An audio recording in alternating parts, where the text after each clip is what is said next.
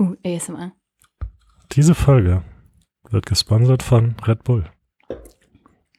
Ich wünsche so, dass ich das mal wirklich sagen könnte. Aber das würden die natürlich nicht machen, weißt du? Das müssten dann halt schon ganz gefährliche Bücher sein, bei denen man sterben kann, wenn man sie liest. Ach so, wir sind nicht extrem genug für Red Bull. Ja, wir müssen Extremleser sein. Weißt du, so mit, mit Rasiermesser scharfen Seiten, weißt du, so, dass man beim Umblättern jedes Mal Angst haben muss, seine Finger zu verlieren. Oder so wie bei der Stadt der träumenden Bücher, die sind halt, die Seiten sind bestrichen mit irgendeinem Mittel, was halt ähm, Ja. deinen Puls halt höher schlagen lässt. Irgendein Gift. Oder dir halt so Halluzinationen irgendwie macht. Äh, oder du musst einfach nur richtig, richtig viel öffentlich Red Bull trinken in diesem Podcast und dann, dann geht es vielleicht auch. Ich, ich glaube, die sponsern halt keine Normalmenschen. Also du musst schon irgendwie dein Leben riskieren bei Ja, irgendeiner das Extremsportart. Das stimmt, du musst aus dem Weltraum auf die Erde springen oder so. Weißt du, ich riskiere halt einfach nur meine Gesundheit. Indem du das Zeug trinkst. Indem ich das halt, ja, Nicht- das reicht nicht aus. Ich dachte, indem du diesen Podcast machst. Nee. Ach so, nee. Deine mentale Gesundheit vielleicht.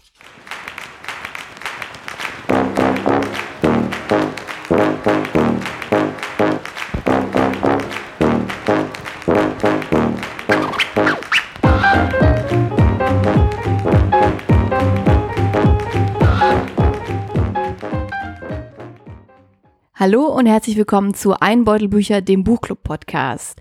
Wir sind Peter? Patrick? Doreen und Anna. Anna kann heute leider nicht hier sein. Die bastelt noch gerade ganz, ganz fleißig ihr Halloween-Kostüm. Aber wir sprechen trotzdem wie jeden Monat über ein Buch, das wir gemeinsam gelesen haben. Dieses Mal sprechen wir über Die Republik der Träumer von Ala al-Aswani. Und dieses Mal wird es ein bisschen anders. Also normalerweise sage ich ja auch immer vorher noch so eine kleine Spoilerwarnung.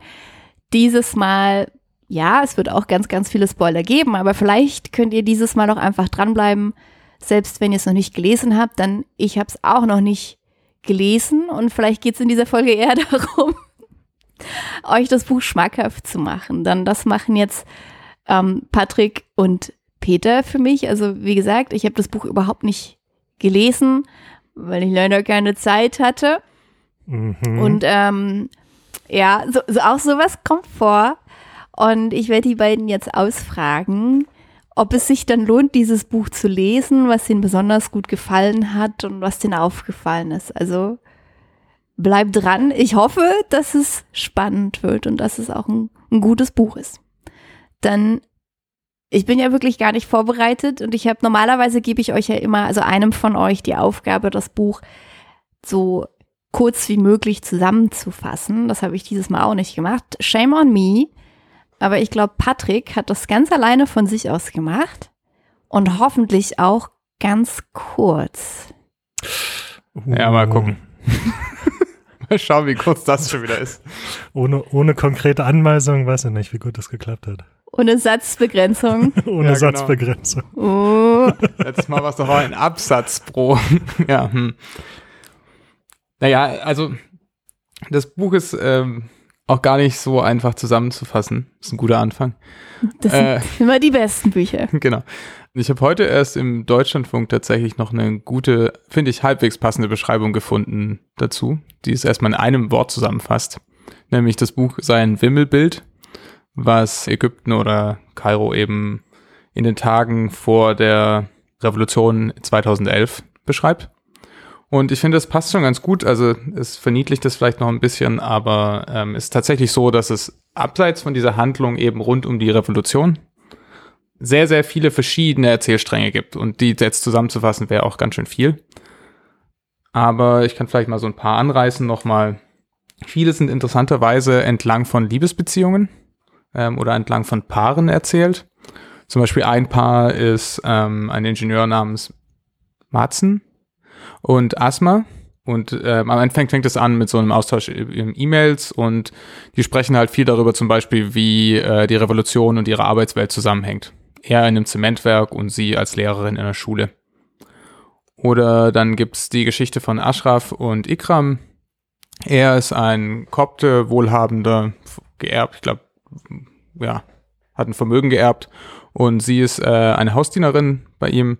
Und er zum Beispiel wird von dieser Revolution sehr überrascht, weil er nicht gedacht hätte, dass das passiert und wird so ein bisschen rausgerissen aus seiner Lethargie tatsächlich und beginnt sich dann auch daran zu beteiligen. Steht dann auch mit der Zeit und zu der Beziehung zu seiner Dienerin und tatsächlich, ja, ich glaube, die sind dann, die ziehen auch zusammen zum Beispiel am Ende. Und dann gibt es als drittes vielleicht noch ähm, eine, eine Frau, ähm, Nurha, eine Moderatorin, die sich nach außen ziemlich religiös gibt.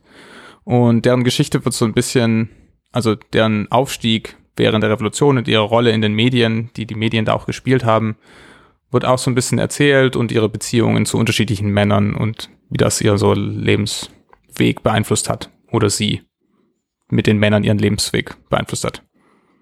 Und sie aber zum Beispiel ist eine der regierungstreuen Figuren. Ne? Sie, sie arbeitet ja. dann in diesem regierungstreuen äh, Sender und äh, macht quasi die Kon treibt die Konterrevolution voran.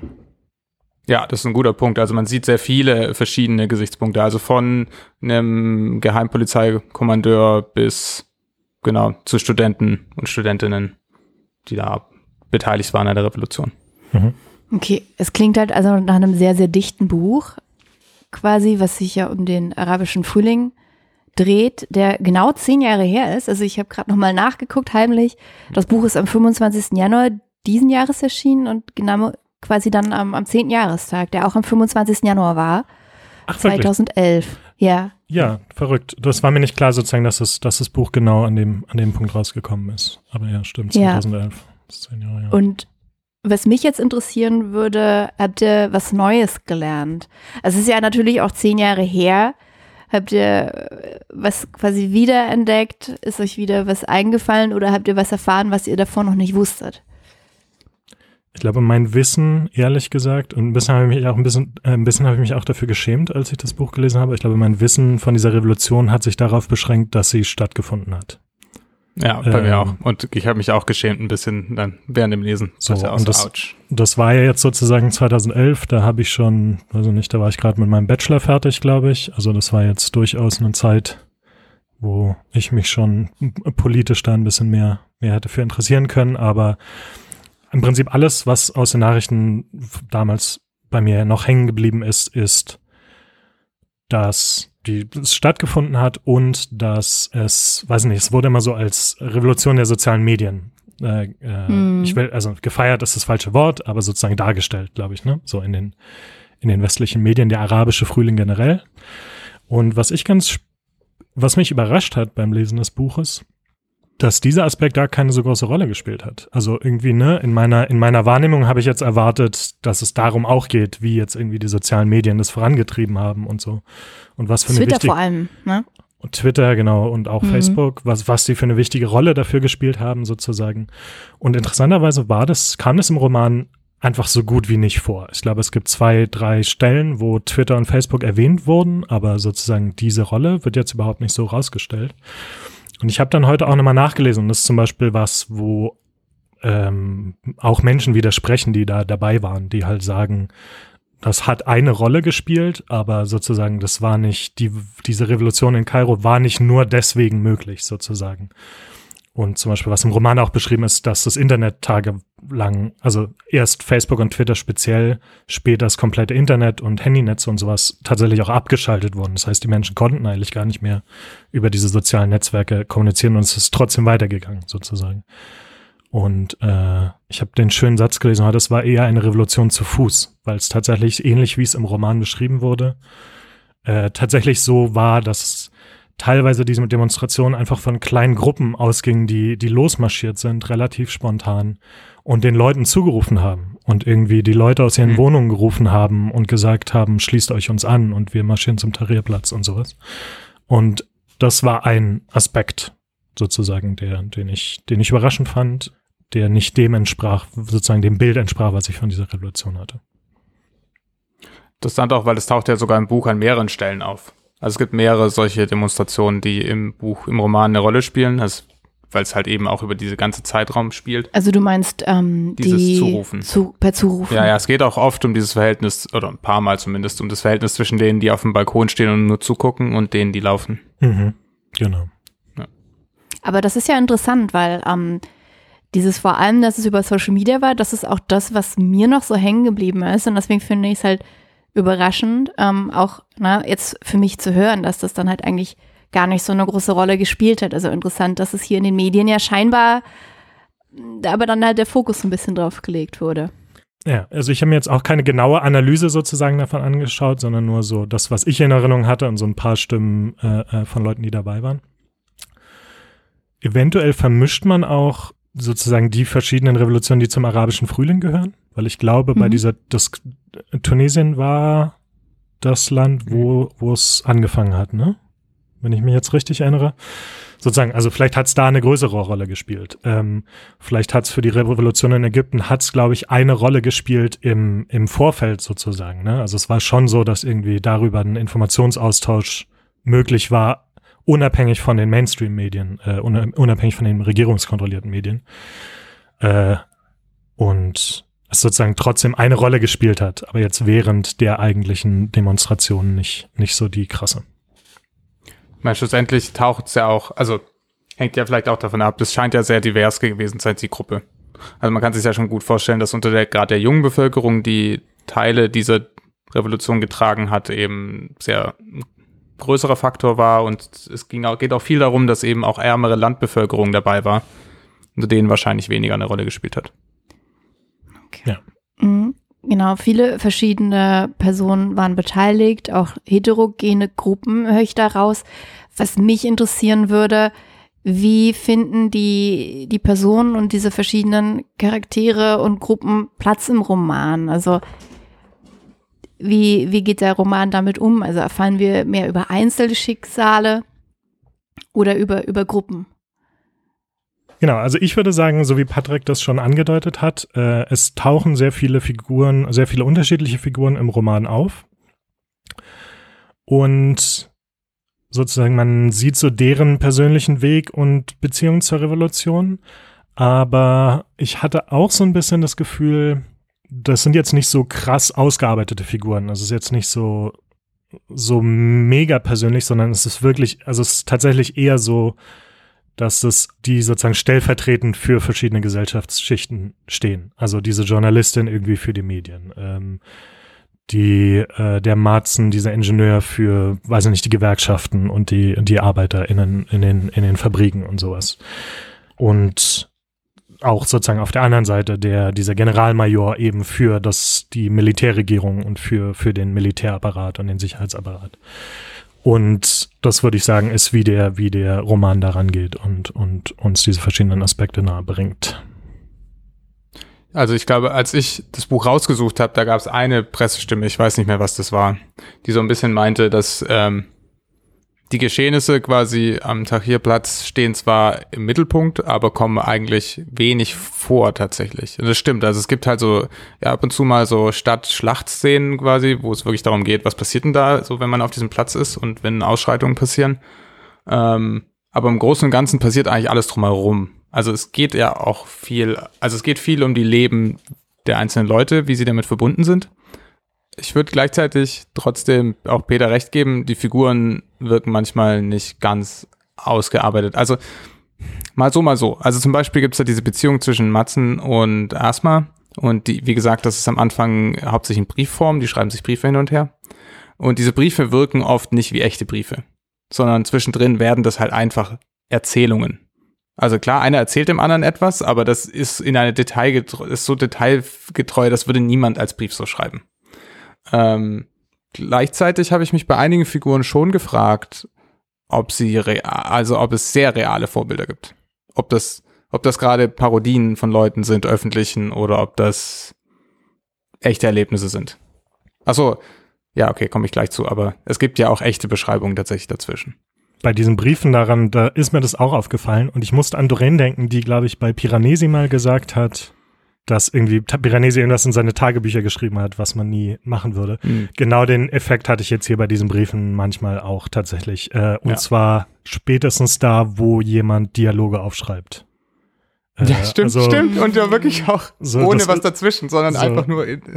Es ist halt diese, diese Briefform, aber irgendwann fängt halt erstmal irgendwie Wort für Wort diese Dialoge auf, anzusch auf zu, an fängt Asma an, Wort für Wort diese Dialoge aufzuschreiben. Ja, also wir können auch generell zu der, zum Sprachstil und so äh, vielleicht dann später noch kommen zum Schreibstil. Das war schon auch äh, interessant, ungewohnt, weiß ich nicht, aber irgendwas wollte ich noch sagen, warte, irgendwas wollte ich zu den Figuren noch sagen. Dass die alle immer so horny sind? Ja, das habe ich vorher aufgeschrieben. Das ist, ey, ich weiß nicht, aber da, vielleicht kann man da einmal mal kurz drüber reden. Ähm, also interessiert wird es mich jetzt schon, weil das, also das ist so, echt teilweise zu diesem so Thema ist überraschend. Das waren echt teilweise so Sachen. Also was genau fandest du jetzt unsympathisch? Also dass die viel Sex haben oder dass es überhaupt so viel thematisiert wird in diesem Roman? Also nee, also natürlich nicht, dass sie viel Sex haben. Ich war so ein bisschen überrascht. Also weiß nicht, es war jetzt nicht unbedingt ein Aspekt, den ich erwartet habe in diesem Buch, sagen wir mal so. Äh, aber es gab tatsächlich so ein paar Sachen, wo ich, wo ich das so ein bisschen komisch fand. Also zum Beispiel diese, diese Ashraf, diese Figur wird eigentlich so als Sympathieträger äh, gezeichnet, aber ich finde diese Beziehung, die er zu seiner Haushälterin hat, irgendwie einfach komisch. Ähm, oder fand ich komisch in manchen Aspekten. Und vielleicht hängt es auch eher damit zusammen, wie dann diese Frauenfigur gezeichnet wird. Ja, genau. weil. Genau. Das glaube ich nämlich das Komische daran. Das, das war, glaube ich, eher das Komische als die Tatsache, dass sie Sex haben. Sondern es ist halt so dann, dass diese, diese Haushalt, also er hat eine Ehefrau, ähm, die beiden sind Kopten, äh, also koptische Christen. Das wird am Anfang des Buches erklärt, weil das heißt, äh, bei den Kopten gibt es keine Scheidung und die beiden sind unfassbar unglücklich, also sind einfach unglücklich in ihrer Ehe und haben eigentlich nichts mehr gemeinsam und so und äh, können sich aber nicht scheiden lassen. Darum fängt er irgendwie dieses Verhältnis mit seiner Haushälterin an und schreibt sogar ein Buch drüber. Und es ist so, diese Frauenfigur, diese Haushälterin-Figur ist irgendwie auch sympathisch, aber in der gleichen, zur gleichen Zeit halt so dieses, so ein Wunscherfüllungsding, so ein männliches Wunscherfüllungsding, weißt du? Also nicht nur, dass die, dass ja. die immer bereit ist und immer Bock hat auf Sex, wenn er Bock hat. Sie ist auch noch sozusagen eine un, die perfekte Liebhaberin und so und weiß genau, wie sie auf ihn eingehen muss und sowas und liebt es total, ihn zu verwöhnen. Und auch außerhalb des, des Schlafzimmers sozusagen kümmert sie sich halt voll um ihn und macht ihm dann sein Essen und, und putzt das Haus und sowas, ne? Also, also es gibt schon auch Makel, ne? Also das ist jetzt gerade vielleicht, also der, der große Kontrast hier ist, dass sie vom Stand her halt sehr gering ist. Das heißt, eigentlich dürfte er mit ihr keine Beziehung haben. Das, das entspricht nicht seinem Stand. Mhm. Ähm, ich glaube, das ist in der Hinsicht auch ein bisschen Kontrast. Ne, Na, wobei, Absicht, wobei das ja auch schon ähm, immer mal wieder so ein Motiv ist. Ne? Korrekt. Ne? Dass, also, dass das der, ist, aber es ist ja nicht nur eine perfekte Selten Frau ist es umgekehrt, dass die Frau den, den höheren Stand hat und sich dann auf einen in Anführungsstrichen niedrigstehenden Mann einlässt. Ja, das sind dann gleich richtige Erotikgeschichten. Hä? Ach krass, also wenn ich das so höre, da, da, da ziehe ich hier abwechselnd meine Augenbrauen hoch und meine Stirn kraus. Klar, aber es ist ja auch ein Porträt der ägyptischen Gesellschaft, also ja. das darfst du nicht vergessen. Das ist vielleicht auch wirklich einfach oder versucht eine bestimmte Beziehungsform finde ich. Mhm. genau, und sozusagen, das, das fand ich, glaube ich, einfach schwer einzuschätzen aus meiner Perspektive, mhm. wie ich das bewerten soll. Und mhm. vielleicht ist es mir deswegen so aufgefallen. Vielleicht lässt es sich so zusammenfassen. Aber ist dir, also Patrick, hattest du auch irgendwie dieses Gefühl? Ist dir es auch aufgefallen im Generellen im Buch? Oder? Ja, also bei ihm fängt es ja noch schlimmer an, weil er dieses, diesen, dieses Fake-Kapitel schreibt über die Beziehung, ähm, wie, wie eigentlich alle Beziehungen mit ihren Haushälterinnen haben sollten. So genau, und wie, wie man sie, wie man die verführt sozusagen und die Haushälterin da, dazu kriegt. Ja. Äh, Wo nicht ganz klar ist, ob es ironisch gemeint ist oder nicht. Ich glaube, es ist nicht ironisch gemeint. Aber ich weiß es nicht so genau. Ich glaube, das ist ehrlich mhm. gesagt auch im Buch ähm, generell, also nicht nur jetzt auf der sozusagen Metaebene oder was sozusagen dieser Ebene von dem Buch, was im Buch geschrieben wird, sondern das Buch selbst. Ich glaube, da, das ist sehr ähm, tatsächlich, wie heißt das? Nicht sarkastisch, nicht zynisch, nicht ironisch was heißt, es gibt, was, wie heißt das literarische Genre? Okay, vergesst es. Äh, ich glaube, also was ich glaube ist, dass der Autor in diesem Buch auch sehr viele so Spitzen setzt, ne? Also zum Beispiel, ganz einfaches Beispiel, gleich erstes Kapitel. Da geht es um diesen Generalmajor der Sicherheitskräfte, der sehr, ähm, sehr fromm ist, sagen wir mal, sich zwar Pornos anschaut, um irgendwie in Stimmung zu kommen, äh, bevor er mit seiner Frau schläft, aber sozusagen das ist alles, alles im, im, im grünen Bereich. Äh, und wenn zum Beispiel, der hat auch einen Sohn, der hat so eine, äh, weiß nicht mehr, Baufirma, sagen wir jetzt mal, und wenn es eine Ausschreibung gibt, dann, dann, dann stellt er immer sicher, er ruft immer an, sozusagen da, wo diese Ausschreibung gemacht wird und sagt, hier, mein Sohn bewirbt sich auch auf diesen Auftrag. Bitte behandelt ihn auf keinen Fall anders als, als die anderen Kandidaten. So, ne? Und äh, so macht er das irgendwie mit seinen Kindern und ruft er immer an und dann bekommen die die Aufträge, aber er hat ja extra angerufen und hat gesagt, dass es, dass das, äh, dass sie sie nicht anders behandeln sollen und so. Und in diesem Stil ist, ist viel von diesem Buch, glaube ich. Also viel so dieses, äh, diese Heuchelei sozusagen tatsächlich dargestellt, ohne sie herauszustellen. Also das mhm. wird einfach so präsentiert äh, und der Leser muss sozusagen selbst zu dem Schluss kommen, dass er irgendwas komisch ist. Und bei dieser Nura-Journalistin fand ich das äh, auch, auch extrem so zum Beispiel. Also es klingt so, als ob die, diese Kritik, die im Buch und halt auch einfach diese historischen Ereignisse, dass es das alles halt auf, auf sehr, nicht so mit, mit Fingerzeig und platt vermittelt wird, sondern schon auch ein bisschen subtiler und eleganter und literarischer. Also vielleicht das, der Roman, mit dem der Autor berühmt geworden ist, war ein, also wenn ich so ungefähr weiß, war so ein, Wohn, ein Roman über so einen Wohnblock, mhm. in dem alle möglichen verschiedenen Geschichten der ägyptischen Gesellschaft quasi passieren. Mhm. Und da ging es auch schon um solche Sachen. Eben Leute, die nach außen sehr fromm sind oder mit so eher pseudoreligiösen Erklärungen alle möglichen Gräueltaten oder, oder halt Ausrutscher erklären. Ähm, und das ist eher schon wieder so, ich weiß, literarisch weiß ich nicht, aber genau, subtil, ja, definitiv. Es wird halt versucht, es zu porträtieren, wer da sonst mhm. noch dabei war. Ja, würde ich mitgehen. Satire ist das Wort, was ich vorhin gesucht habe. Mm. Ähm, mhm. Ich weiß nicht, ich weiß nicht, ich würde das Buch, glaube ich, nicht als reine Satire bezeichnen, aber teilweise haben diese Figuren satirische Züge, finde ich. Manche von denen ja. Also sozusagen so vor allem, ja. vor allem sozusagen die systemnahen Figuren sind sehr, naja, überzeichnet, weiß ich nicht. Es ist halt schwierig einzuschätzen, ne, weil man nicht weiß, ob die, was die realen Figuren, ja. Personen tatsächlich gemacht ja. haben. Da habe ich mir auch oft gewünscht, dass es dieses Buch hinten für jeden dieser Erzählstränge noch zwei Seiten äh, Erklärung hat, auf was sich das bezieht und was Echtweltereignisse oder Figuren sind, die sich danach verhalten. ähm, du hattest vorhin was angesprochen, Patrick, da würde ich gerne nochmal nachfragen. Äh, dass einige der Passagen tatsächlich real sind oder reale Ereignisse erzählen. Mhm. Also natürlich basiert das alles auf realen Ereignissen. Hast du, meintest du damit diese Zeugenaussagen, die da reingeschnitten sind teilweise? Genau. Weil da habe ich mich, da habe ich mich gefragt, ob die echt sind. Hast du das nachgeforscht?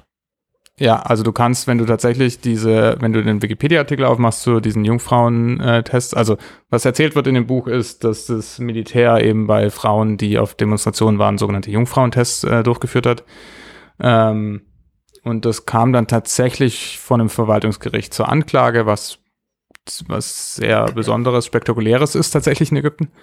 Ähm, und das Buch hat eben drei der Zeugenaussagen von den Opfern tatsächlich abgedruckt. Ähm, genau, und wenn du ähm, den englischen Wikipedia-Artikel zum Beispiel aufmachst, dann stehen da ziemlich genau dieselben Texte. Und eben die Initialien stimmen auch mit allen überein. Das finde ich, finde ich interessant und ziemlich krass. Also ja. Ich meine, die Geschehnisse, die da beschrieben wurden, sind eh sehr krass, aber ja. ich fand diese Teile hatten tatsächlich auch einen anderen Ton. Also man hat, man hat irgendwie einen Unterschied gemerkt zu den, äh, zu der Prosa sozusagen ja. des Romans und das hatte definitiv einen Impact, diese, diese, diese Zeugenaussagen fand ich für mich. Ihr habt mich jetzt gerade so ein bisschen abgehängt. Ähm, oh. was, was ich noch nicht ganz verstanden habe, wie, wie ist es dann aufgebaut? Also jetzt höre ich, also Patrick hat es ja vorhin schon angedeutet, ne? Also sind reale Sachen reingeschnitten. Also wie ist das aufgebaut? Das, das klingt für mich so ein bisschen nach einem Episodenroman. Passieren die Sachen nacheinander? Also wenn die einzelnen Schicksale nacheinander hm. erzählt, sind die gleichzeitig miteinander verwoben? Wie sind die diese ähm, tatsächlichen Sachen reingewoben oder sind die irgendwie herausgestellt? Also wie, wie stelle ich mir das vor? Oder Also- wie muss ich es mir vorstellen? Also an sich folgt es einfach einer linearen Zeit. Und zwar beginnt es eben, ähm, wir vorhin hatten, so kurz vor den Demonstrationen auf dem Taschierplatz ähm, und geht dann relativ weit in die, oder ein paar Wochen, Tage, ist nicht so ganz klar, ähm, in die ähm, Zeit, in dem das Militär regiert, über. Und ähm, währenddessen quasi jedes Kapitel folgt eben einem dieser Erzählstränge. Manche von denen laufen zusammen. Und mit, und zu. mit Erzählsträngen meinen wir halt ähm, eine, eine Person oder ein. Eine oder meistens so, äh, lustigerweise eben meistens ein Paar Mhm. irgendwie. Ähm, manchmal wird dann immer nur eine Person des Paares erzählt und so Mhm. weiter und ähm, genau, manche treffen sich dann ab und zu. Es sind immer ab und zu Cliffhanger so am Ende des Kapitels, also es ist schon ein bisschen moderner erzählt in der Hinsicht. Die dann aber auch Sehr- aufgelöst werden? Immer, ja. Immer, okay. Halt dann im nächsten Kapitel sozusagen, wo dieser Strang fortgeführt wird. Mhm. Das ist mir auch aufgefallen, dass er das sehr gerne eingesetzt hat, tatsächlich. Ja, also, also es- eigentlich eine, eine Zeit lang halt halt jedes Kapitel auf so einem Cliffhanger geendet. So mini, Teilweise mini auch das eine mit und es flog ein Wagenheber auf ihn zu. Uh, Ja, okay. genau. Was wird wohl als nächstes passieren? Ja, Ja, aber genau so, ähm, so ungefähr. Dann ab und zu hast du eben ähm, die Realereignisse, die passieren quasi so, das, das läuft halt so, so nebenher so. Und ab und zu sind die Personen eben bei diesen Realereignissen. Die Realereignisse werden nicht extra beschrieben, sondern Mhm. die Personen gehen da halt hin. Ganze Teile fehlen auch, die in der Wirklichkeit passiert sind und Mhm. werden einfach nicht erzählt, weil die Personen damit nichts zu tun hatten. Ach, spannend. Also wir erfahren das quasi wirklich durch die Augen dieser Person. Immer, Mhm. genau. Bis auf diese Zeugenaussagen vielleicht.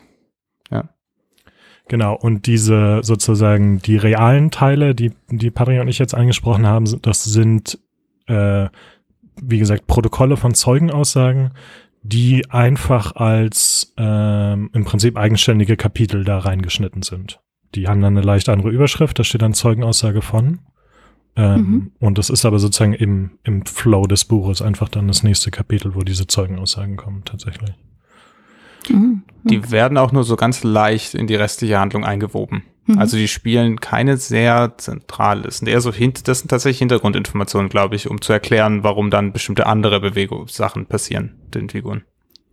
Ja, es ist tatsächlich eher so, dass die Figuren dann nochmal kurz anerkennen, dass dieses Ereignis passiert ist. Zum Beispiel dieser Jungfräulichkeitstest oder äh, das andere war, glaube ich, eine, wieder eine Demonstration, die, die gewaltsam aufgelöst wurde. Eine koptische. Hm. Und wie, wie hat sich das für euch so gelesen? Dieses Format? Oder, oder, also war es für euch so, also ich meine, es ist für uns als, als Personen, die da halt nicht dabei waren, es ist halt alles nicht richtig einzuschätzen, ne? aber habt ihr das Gefühl, dieses Format ist halt gut gewählt oder, na, also ist es ein stimmiges Format? Es ist ein stimmiges Format. Ich habe mich sowas ähnliches gefragt, aber also ich habe mich auch gefragt, habe ich jetzt sozusagen durch diesen Roman eine andere Perspektive, als ich gehabt hätte, wenn ich mir einfach den Wikipedia-Artikel zum Beispiel durchgelesen hätte Mhm. oder so. Und ich kann diese Frage noch nicht so richtig beantworten. Irgendwie ja, aber also mein, ich weiß nicht, ob ich, nee, ist nicht mein Problem, aber dadurch, dass, wie ich vorhin schon gesagt habe, diese Figuren nicht so wirklich, also es sind nicht wirklich die persönlichen Schicksale, die einem, glaube ich, nahegehen in den meisten Fällen, außer vielleicht in einem, sondern diese Figuren sind halt dafür da, um diese Ereignisse zu beschreiben. Das war so ein bisschen mein, mein Eindruck äh, und aus verschiedenen Aspekten zu beleuchten. Ich weiß nicht, Patrick, wie gut hat das für dich funktioniert? Also ich habe schon viel mehr den Eindruck jetzt mal, also ich würde definitiv sagen, dass ich einen anderen Eindruck habe ähm, im Vergleich zu einem Wikipedia-Eintrag. Mhm. Also es ist viel mehr dieses, was heißt denn das eigentlich, in so einer Stadt zu sein, wenn sowas passiert? Mhm. Was heißt es? Also es ist ähnlich wie so Journalisten, so, so als es noch, oder ne, gibt ja immer noch Journalisten, die in solchen Extremsituationen dann auch tatsächlich vor Ort sind, die ja Tagebücher schreiben. Obwohl das jetzt noch ein Ticken weitergeht, finde ich tatsächlich, obwohl es nicht real ist, weil es die Leute sind, die es betrifft, die hier tatsächlich oder tatsächlich teilnehmen und es vorwärts treiben, die Situation. Ähm, auch wenn sie nicht real sind in dem Fall. Ähm, was ich manchmal ein bisschen ich fand teilweise die, die Anzahl der Liebesgeschichten tatsächlich. Irgendwie komischerweise wird in den, in den ähm, Reviews dieses Buches immer nur diese zwischen ähm, Matzen und Asma erzählt. Aber das sind, das ist eigentlich fast jede Storyline hat eine Liebesgeschichte unten drunter. Ja. Das fand ich, also es ist wohl ein Ding von diesem Autor und es ist wohl in diesem Buch sogar etwas noch nicht ganz. Hat er sich zurückgehalten noch? Ja, er hat sich Ah, wohl okay. zurückgehalten und ist nicht ganz so intensiv wie sonst, aber es ist trotzdem in jedem drin und ich dachte, so, ah, es gibt auch noch andere Dinge, die passieren im Leben. Also so, weiß nicht. Also zum Beispiel Eltern und Kinder, ja, okay, das kommt vor, aber eigentlich nur Studenten, die oder junge Leute, die mit ihren Eltern brechen oder da in Konflikt geraten. Irgendwie andere Menschen, die irgendwie, keine Ahnung, 40 sind und jugendliche Kinder haben und sich um die Sorgen machen oder sonst irgendwas, das taucht nicht so richtig auf, zum Beispiel. Aber das ist etwas, was, was ich, wo ich so ein bisschen dachte, naja, das hat, also das macht das Buch ein bisschen unterhaltsamer und leichter, glaube ich, zu Mhm. lesen. Ähm, gleichzeitig aber, aber trägt ich nicht so wirklich was, hätte. genau, es trägt nicht so wirklich dazu Ja. bei, sozusagen das Gefühl dieser Revolution rüberzubringen, glaube ich, ne? Ja. Also es Nee, scheint sowas nee, genau. zu sein, was halt nebenbei passiert, weil Leute halt sich verlieben und Sex haben und so. Weiß Ja, ich nicht. also da die Also- eine Geschichte mit der, ähm, mit Charlotte, ähm, wo ich jetzt noch nicht Ja. zu viel spoilern will, falls du es tatsächlich noch lesen willst, aber das ist eine Geschichte, die, die hat was beigetragen, finde ich. Also die Beziehung war wichtig und die von äh, Ikram und Ashraf war zum Teil auch, obwohl ähnlich. Die hätte, die wäre auch, die hätte man vielleicht sogar weglassen können, ja. Ja. Also, was ich vielleicht noch sagen, sagen will oder wo ich dir zustimmen will, ist, man bekommt schon ein bisschen so einen Eindruck. Do, doch, ja, man bekommt schon ein bisschen Eindruck, wie das Gefühl ist oder wie die Stimmung ist. Auch von dieser Hoffnung sozusagen, ne? Also, Hm. ähm, diese, ähm, ich, dieses Gefühl von, ja, also da sind irgendwie tausende von Leuten, die, die auf die Straße gehen und die Veränderung wollen und dann funktioniert es tatsächlich auch noch. So, dann, dann tritt halt der Präsident ab und jetzt sozusagen, jetzt wird, jetzt kommt diese, jetzt kommt diese Revolution, jetzt kommt die Hoffnung, jetzt wird's tatsächlich besser. Ich war auch stark erinnert an, an Annette, die, den, den zweiten Roman, den wir gelesen haben in diesem Podcast, weil ein Thema sozusagen, was da aufkam, was hier auch relevant ist, ist, was passiert nach der Revolution. Ne? Also sozusagen, Ja. man macht es und man erreicht irgendwie ein Ziel, aber was kommt eigentlich dann? Weil dann irgendwie jemand muss trotzdem weiter regieren und, und was, was bleibt von den Idealen übrig sozusagen. Das habe ich mich gerade auch gefragt, ne? Wie, wie endet das Buch denn eigentlich? Ja, Patrick, du hast es, du hast es gerade erst gelesen. Ja, stimmt. Ähm, naja, es gibt ja sehr viele Erzählstränge, also endet es mehrmals. Mhm. Es endet natürlich, also es endet nicht sehr hoffnungsvoll, es endet eben so ähnlich. Also ich muss ja auch wieder zugeben, ich war nicht wirklich im Bilde, was die aktuelle politische Situation in Ägypten ist oder zu dem Zeitpunkt war. Ähm, also zu dem, das Buch endet noch während des Militärregimes, was ja begrenzt war und dann sollte es Wahlen geben ähm, und so weiter. Gab es auch tatsächlich. Ähm, das Buch endet damit, dass, also ein paar Leute wandern aus. Mhm. Ein paar Leute steht lange Gefängnis. Tatsächlich, das ist wirklich so, dass heutzutage viele der damaligen Anführer, in Anführungsstrichen, ne? Also wir reden ja teilweise einfach nur von Leuten, die gesagt haben, ey, lasst uns da hingehen, ähm, dass die immer noch im Gefängnis sitzen. Ähm, dann, Also eine Also- Sache, die's, die mich tatsächlich auch sehr bewegt hat, äh, ist dieser letzte Brief von Asma an, an Matzen. ja, das, nachdem sie Ja. ausgewandert ist. Sie flieht dann nach England, glaube ich. Äh, und das fand ich tatsächlich ein, ein, ein emotional sehr starkes Ende. Also das war auch nicht hoffnungsvoll. Es war das Gegenteil von hoffnungsvoll, aber es war sehr, sehr äh, impactful, würde ich im Deutschen sagen. stimmt. Im Englischen. Also was Entschuldigung. Ja, was vielleicht ein Thema ist, Aber im Deutschen auch. Im Deutschen offensichtlich auch. mittlerweile. Was, was die ganze Zeit im Buch so ein Thema ist, ist die Frage, ob, also ganz zugespitzt gesagt, ob die Ägypter eine Kultur und ein Volk sind, was überhaupt Revolution kann, in dem das geht. Also das ist, das ist tatsächlich etwas, wie es der, der Autor formuliert. Also, ähm, Und eine Erkenntnis oder ein Kampf ist eben, den die, den die Pro Protagonisten oft führen, ist eben, sie, sie haben zwar diese Revolutionen, sind sehr viele, die da auf die Straße gehen und sie haben eben dieses Momentum, aber sie, es kommt dann eben aus der Bevölkerung irgendwie so eine, so eine Konterrevolution tatsächlich. Die ist zum Teil angeheizt durch die Regierung und so weiter und so fort, aber es gibt eben auch Leute, die wirklich einfach das nicht wollen. Obwohl es ja eigentlich zu ihren Gunsten wäre. Und das ist, glaube ich, das am Ende siegt dann halt durch, auch durch die Propaganda eben, ähm, siegt dann ja tatsächlich die Konterrevolution und zerbricht irgendwie diese Revolution, dieser revolutionäre Moment.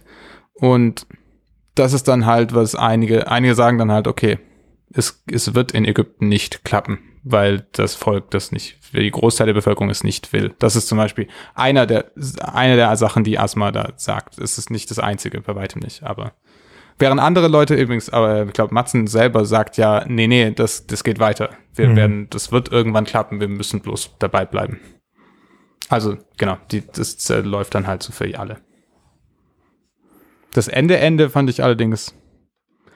Es war zwar so ein bisschen Genugtuung, so halb, aber so, so richtig. Es war wieder, ein, es war wieder ein Selbstjustizende. Ja, mhm. es war ein Selbstjustiz, so richtiges Selbstjustizende. Mhm. So die letzten zwei Sätze Selbstjustizende. Okay. Und es ist ja ein, ein, schweres Thema, aber ich höre da auch raus, dass da auch viel Alltag drin ist, viele Liebesgeschichten.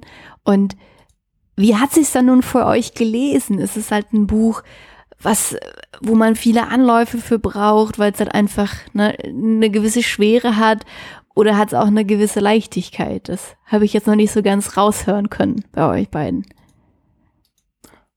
Also für so ein Thema ist es ein äh, super leicht zu lesendes Buch. Also das, die Deutschlandfunk-Rezension, wie gesagt, ich würde das Wort Wimmelbild jetzt vielleicht jetzt nicht als Komplettbeschreibung nehmen, aber es trifft schon so ein bisschen. Dadurch, dass halt immer irgendwas passiert und immer irgendwo was los ist. Die Geschichte wird auch vorwärts getrieben. Ne? Also da wird jetzt nicht groß versucht, ähm, alles korrekt zu beschreiben, sondern es passiert andauernd irgendwas. Ähm, das hat, also ich fand es zumindest nicht unterhaltsam, das ist das falsche Wort, aber es, es liest sich gut. Und Peter, wie was würde sagst du? Würde ich, glaube ich, würde ich, glaube ich, äh, weitgehend zustimmen. Und ich glaube, dadurch waren diese Zeugenaussagen zwischendrin auch so ähm, so ein Bruch für mich. Oder Bruch ist ja. das falsche Wort, also nicht in einem negativen Sinne Bruch, aber sozusagen oder generell das Ende des Buches. Also es wird schon auch, es wird, es wird echt heavy gegen Ende, finde ich. Also es fängt sehr ne, mit so ein bisschen diesen satirischen Spitzen an und wie gesagt diese Liebesgeschichten und es entwickelt sich alles und so. Das Ende ist, gegen Ende wird es ziemlich heavy und es wird halt viel tatsächlich auch eben Gräueltaten beschrieben und äh, Vergewaltigung und mhm. jetzt nicht, jetzt nicht krass super im Detail, aber definitiv so, dass es einen, einen irgendwie mitnimmt. Also ich glaube, Patrick wollte jetzt auch nicht sagen, dass es ein super leichtes Buch ist. Das habe ich jetzt, glaube ich, miss missrepräsentiert, aber äh, es hat sich gut gelesen für mich, ja. Wie hat euch das Buch dann zurückgelassen? Welches Gefühl? Manchmal ist es doch so, ne? Man hat so ein bestimmtes Gefühl, manchmal hat auch man noch so ein bisschen, ist man traurig zum Beispiel, dass die Figuren jetzt nicht mehr da sind, ne, wenn man ein Buch ausgelesen hat. Wie hat euch dieses Buch dann zurückgelassen, als ihr die letzte Seite umgeblättert habt und es zugeklappt habt. Ist ja bei Patrick noch nicht so lange her, habe ich gehört. also noch ganz frisch. Wie fühlst du dich? Also durch das Buch hinweg eigentlich würde ich sagen, gut, vielleicht geht das nur mir so, aber viele Sachen machen mich dann bei solchen, bei diesen Ungerechtigkeiten und bei diesen totalen Macht, Ohnmachtssituationen, wo quasi Leute Unrecht, das Militär zum Beispiel Unrecht ähm, verübt, aber halt offensichtlich ist, dass du nichts dagegen tun kannst. Macht mich ziemlich wütend. Also während dem Lesen war ich auch ab und zu richtig wütend. Gegen Ende war ich dann auch so ein bisschen aufgebracht und eben, wie Peter auch meinte, so ganz am Anfang, ich fand es auch so ein bisschen schade, dass ich davon gar nichts wusste. Ne? Also das ist so ein, das sind so, ich habe das erste Mal verstanden, warum Leute Historienromane früher geschrieben haben und lesen. Bloß das alte Historienromane habe ich selber nie miterlebt, die Sachen. Deshalb interessiert es mich, glaube ich, heutzutage nicht mehr so. Das hätte ich theoretisch, das habe ich in den, in, in, ich habe die Bilder gesehen, aber ich habe nicht verstanden, was ich da, also, okay, damals war waren diese Accounts oder diese Berichte natürlich auch noch nicht so da, was, ja doch, vielleicht schon, ich weiß es nicht. Auf jeden Fall, im Nachhinein fand ich es dann so ein bisschen, auch heftig, überhaupt keine Idee davon gehabt zu haben, wie es da ist oder wie es in Ägypten war damals. Ich habe mir dann, ähm, es gibt online von Al Jazeera, gibt es Egypt in Flames, nee, Egypt Burning. Äh, das ist so eine mehrteilige, einfach nur ein Bericht mehr oder weniger über die Tage dieser Demonstration. Und wenn man dann plötzlich die Bilder sieht zu dem, was da beschrieben wurde und die Innensicht schon kennt, man kennt bislang eigentlich nur, also quasi man hat einen Text gelesen, in dem beschrieben wird, wie das ist, wenn man da demonstriert und plötzlich kommen berittene Schlägertrupps, ähm, also Bevölkerung, nicht Polizei, äh, berittene äh, Schlägertrupps, die äh, pro damals Präsident waren und einfach anfangen, ähm, Leute krankenhausreif zu prügeln in der Demo. Wenn du das gelesen hast und danach die Bilder siehst, ist es um einiges schlimmer. Ich glaube, andersrum hätte man halt gedacht, ja, ist schlimm, aber man versteht, glaube ich, nicht ganz, was das wirklich bedeutet. Aber wie hast du dich denn jetzt nach dem Ende des Buches Wie gesagt, sehr aufgebracht. Patrick? Einmal okay. aufgebracht und zum anderen halt auch irgendwie so ein bisschen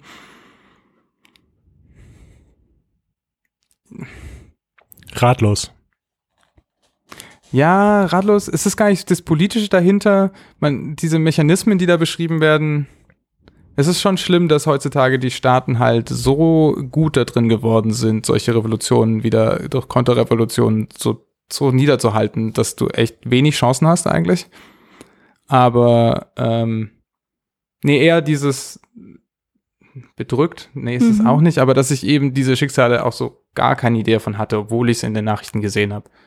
Die Nachrichten mhm. haben mir damals überhaupt nicht geholfen, um zu verstehen, was das heißt. Das mhm. war so, mhm. ah ja, da demonstrieren viele Menschen. Ihr habt ja beide zum Anfang auch so ein bisschen gesagt, ne, dass ihr euch so ein bisschen ja, schlecht vielleicht auch gefühlt habt, als ihr gemerkt habt, wie wenig ihr eigentlich wusstet, obwohl ihr, obwohl wir ja alle eigentlich ähm, zu der Zeit schon in der Lage waren, das zu verfolgen und zu verstehen. Ja. Wie, wie hast du dich gefühlt, Peter, als du das Buch zugeklappt hast nach der letzten Seite? Das weiß ich nicht mehr. Ähm, ich meine, ich glaube, dieses Gefühl ist ein bisschen geblieben, beziehungsweise hat sich gewandelt in den Wunsch, äh, mehr, mehr darüber zu erfahren, tatsächlich. Mhm. Äh, also vielleicht checke ich mal diesen Bericht aus, den, den Patrick gerade genannt hat. Äh, ja, also ich musste mir, glaube ich, auch oder jetzt gerade auch wieder ins Gedächtnis rufen, dass das alles real war. Also weil man, man sieht, mhm. man liest so diesen Roman, ne, und hat so diese Figuren und es könnte halt genauso einfach eine fiktive Geschichte sein, aber ist es nicht. Ja. So, das ist tatsächlich so passiert und es ist ja noch nicht vorbei. Also irgendwie ist ja, hat sich jetzt halt nicht viel geändert in, in Ägypten und sozusagen die politische Lage ist immer noch sehr ähnlich, äh, glaube ich, wie gesagt so dieses Gefühl, dieses Gefühl, da ist was, da ist was Historisches passiert in meiner Lebzeit, von dem ich aber einfach nichts weiß. Mhm. Das ist kein wirklich, ist kein Gefühl, was ich gerade genannt habe, aber vielleicht weißt du, was ich, was ich meine. Ja, ja. Was ich auch sagen muss, das, was wir schon ein paar Mal erwähnt haben, ähm, mir ist es interessanterweise bei The French Dispatch schauen aufgefallen. Da gibt es ja diesen einen, eine Bericht, wo sie, wo es auch immer um diesen Jugendprotest, Studentenprotest geht. Und da wird auch viel, geht's ja, das transportiert so ein gewisses Gefühl, wie das ist, in dieser Gruppe der Aufständischen zu sein. Natürlich bei The French Dispatch total überzeichnet, aber deshalb muss ich am Anfang sagen, habe ich am Anfang schon auch mitgenommen. Also so ein Eindruck davon, was das eigentlich heißt. Ich meine, klar, wir waren alle schon mal bei Demos, aber nicht, wo die Stakes so hoch waren. Mhm. Und da dann zu merken auch, ey, der Schwung kommt und wir sind jetzt hier eine Million Leute oder äh, über Ägypten verstreut, teilweise zwei Millionen, wenn ich das richtig verstanden habe, aber kann auch falsch sein. Naja, das ist schon beeindruckend und das kann man so ein bisschen nachempfinden tatsächlich mal, wie das ist, wenn man als Einzelperson dann dort wäre. Okay. Ja. Gibt es dann noch was von dem ihr sagt, so, das, das muss Doreen jetzt wissen, um ihre äh, Leseentscheidung treffen zu können? Ich meine, äh, wie, was, was ist denn, was ist denn bisher dein Eindruck? Klingt das wie ein Buch, was du lesen ja, genau. möchtest, oder haben wir das jetzt schlecht, schlecht dir verkauft? Also, ich würde sagen, es klingt definitiv nach einem Buch, was ich lesen möchte. Ähm, und ich habe auch den Eindruck, dass es euch gefallen hat. Also ich, ich finde diesen Begriff des Wimmelbilds ganz interessant. Ähm, und also so den Eindruck, den ich bekommen habe von dem, was ihr jetzt alles erzählt habt, finde ich dieses Wimmelbild auch sehr treffend, weil es zum einen halt diese, also es klingt halt sehr, sehr dicht, sehr voll, viele Charaktere, es passiert viel und gleichzeitig, ich finde Wimmelbilder, die haben halt natürlich auch eine gewisse Leichtigkeit, weil wir die halt vor allem auch so in, im Kontext von Kinderbüchern halt kennen, aber halt eine Leichtigkeit jetzt in diesem Buch, ohne dass es halt kindlich ist oder so oder halt irgendwie, ähm, also dass es dem nicht gerecht wird, was da eigentlich vor sich gegangen ist. Sprich, das klingt bis jetzt für mich definitiv nach einem Buch, was ich gerne lesen möchte. Und mh, mm, ich denke. Vielleicht sollten wir dann, vielleicht sollten wir dann lieber nichts mehr sagen, um, um den Eindruck ja, zu kippen. Genau, um, um das nicht noch zu kippen. Aber jetzt, jetzt würde mich abschließend noch ähm, interessieren. Meistens, wenn, wenn ich äh, nach Büchern recherchiere, gehe ich auf die Seite des, des, des bösen äh, Online-Buchhändlers, den wir alle kennen, aber nicht mehr benutzen sollten, und gucke mir die, die Rezensionen an. Wie viele Sterne würdet ihr denn vergeben? Abschließend jetzt für diese Episode. Hat es euch denn überhaupt gefallen? Ich weiß das gar nicht tatsächlich. Also es klingt für mich so, aber vielleicht ist das gar nicht so. Haut mal raus. Ich habe ehrlich gesagt nicht allzu viel jetzt über eine Wertung nachgedacht. Ähm, ich glaube, ich bin, hab wieder, bin wieder in dieser komischen Situation, dass ich mehr, also wenn es jetzt um Unterhaltungswert geht, ich glaube, ich hatte mehr Spaß drüber zu reden, als es zu lesen, tatsächlich.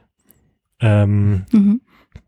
Aber weiß nicht, bei so einem Thema und bei so einem Roman soll, soll es jetzt vielleicht nicht unbedingt nur um den, um den puren Unterhaltungswert gehen. Und ich glaube schon, dass jetzt auch nach der Diskussion, also ich würde zustimmen, dass es einem schon irgendwie auch eine interessante Perspektive gibt auf, auf sozusagen diese ganzen Ereignisse. Und allein dafür lohnt sich der Roman, glaube ich, schon, wenn das was ist, was einen interessiert sozusagen.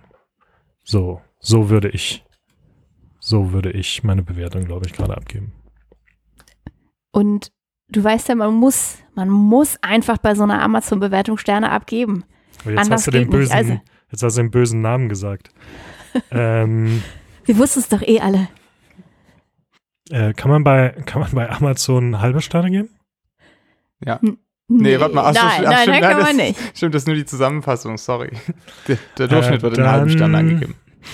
Dann vier von fünf Sternen. Okay. Patrick? Aber auch, weil ich so nett bin bei diesen Bewertungen. Also ich will jetzt auch dem, dem Autor keins reinwürgen mit dieser Bewertung, die ich abgebe. Falls du ihn mal in der U-Bahn triffst, kannst ja. du dankbar sein dann. Ja, ich habe vier, hab vier von fünf gegeben. tu mir nichts. Und Patrick, wie viel vergibst du? Ich würde tatsächlich fünf von fünf vergeben. Mhm. Und das ist wieder eine dieser interessanten Situationen, die ich immer meine. Ähm, was zeichnet für einen ein fünf von fünf Sterne Buch aus? Ähm, der Grund, warum ich das vergeben würde, ist, dass ich, ähm, wenn ich zum Beispiel in der Universität jetzt einen jungen ägyptischen Studenten oder eine Studentin treffen würde, hätte ich ein anderes Bild auf ihr Leben. Und diese Erweiterung des Horizonts und den Blick irgendwie auf meine Umgebung, das ist etwas, was ich von einem sehr guten Buch erwarte. Und vielleicht ist das, wäre das mit jedem Buch über die ägyptische Gesellschaft so gewesen. Vielleicht hätte es nicht eins über die Revolution sein müssen. Ähm, hatte aber trotzdem den Effekt für mich. Mhm. Und ich weiß, dass es noch mehr Bücher zum Beispiel über diese Tage gibt tatsächlich und auch andere, die auch teilweise sehr berühmt sind wohl. Aber für mich war das eine sehr gute Darstellung davon. Also die leicht zu lesen war, ähm, also es war nicht, man musste nicht sehr viel Energie aufwenden, um das zu lesen und trotzdem hatte man das Gefühl, wirklich viel mitgenommen. Habe ich das Gefühl, viel mitgenommen zu haben. Okay. Das klingt doch sehr positiv. Ja. Ich habe es ja auch rausgesucht. Ja, stimmt. Du hast es, du hast es rausgesucht und du warst mit deiner Wahl dann auch scheinbar zufrieden, oder? Ja, diesmal tatsächlich sehr. Ist auch das erste Buch, was ich gelesen habe, das aus dem Arabischen übersetzt wurde. Mhm. Ähm, was ich jetzt überhaupt noch nicht einschätzen kann. Da müsste ich mal, glaube ich, noch zwei, drei andere lesen, bis ich da vielleicht irgendwie einen Eindruck habe von. Ähm, und was ich auch sagen möchte, das, ich glaube, das ist ja immer meine wichtige Meinung noch dazu. Ich finde das Cover sehr, sehr schön. Kannst du kurz sagen, was man auf dem Cover sieht für alle Menschen wie ich, die es gerade nicht vor Augen haben? Ähm, man sieht quasi eine, ein, oh Gott. Naja, eine Art Skyline, ne? Ja, genau, aber von eher so ein Apartment, also jetzt nicht Hochhäuser, sondern so Apartmentdächer. Sieht schon eher arabische Architektur. Ja, genau moderne arabische Architektur so eher aus. Und das Ganze ist aber in so einem diesigen Sonnenuntergangslicht eher. Also könnte es zumindest sein. Das ist so in dunklem Gelb und dunklem Orange oder hellem Orange gehalten. Mhm. Und das hat sehr viel Tiefe irgendwie, ne? Also. Mhm. Ja, man sieht sehr weit, oder? Glaube ich. Ich habe es jetzt auch nicht mehr vor mir, aber. Also. Ich habe es hier, ich habe es mir vor mir. Genau. Also es sind so verschiedene Ebenen sozusagen, Ebenen sozusagen, in denen, in denen diese Gebäude, Gebäude drin sind. Kann man sich mal anschauen. Kann man mal googeln, sich das Cover anschauen. genau. Wenn man mal und Muße dann, hat. Dann überlegen, dann, drauf. Und dann aber auch den Roman lesen. Genau. Das ist doch immer so, oder? Man schaut sich erstmal das Cover an und dann, wenn es hübsch aussieht, dann. Ja, und, manche, und manchmal macht man auch die Entscheidung davon abhängig, ja. Ja, ja, doch. Naja. Okay, dann ja, vielen, vielen Dank euch beiden für, für diese umfangreiche äh, Zusammenfassung des Romans kommt auf jeden Fall auf meine Leseliste. Aber ganz, ganz oben auf meiner Leseliste steht natürlich das Buch für die nächste Ausgabe. Um, ähm, und das ist Dave Eggers mit um, ähm, Every. Das ist die quasi, ich weiß es nicht genau, ob es eine Fortsetzung von The Circle ist, aber es ist auf jeden Fall im gleichen Themenbereich und ich glaube, es wird ein bisschen so gehandelt, ich weiß es aber noch nicht, also ich weiß auch noch nicht so richtig, worum es geht, aber ich weiß, dass wir drei es lesen werden und darüber am 1. Dezember sprechen werden. Klingt gut. Also, oder zumindest, dass sie, wir werden vorher drüber sprechen, aber am 1. Dezember könnt ihr da draußen das hören.